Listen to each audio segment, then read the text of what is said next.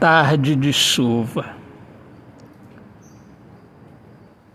Tarde de chuva, arde o coração, no quarto escuro e lágrimas.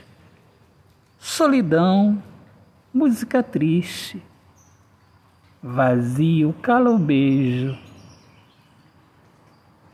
Tarde de chuva tempestade no fundo da alma, ritual sereno, a cama solitária a esperar por ela na cela da solidão. Tarde de chuva, tão tarde, tão tarde, mas nunca para recomeçar e recomeçar faz cessar a dor. O pecado de se acostumar com a solidão e recomeçar traz o verão, corações unidos no eterno verão,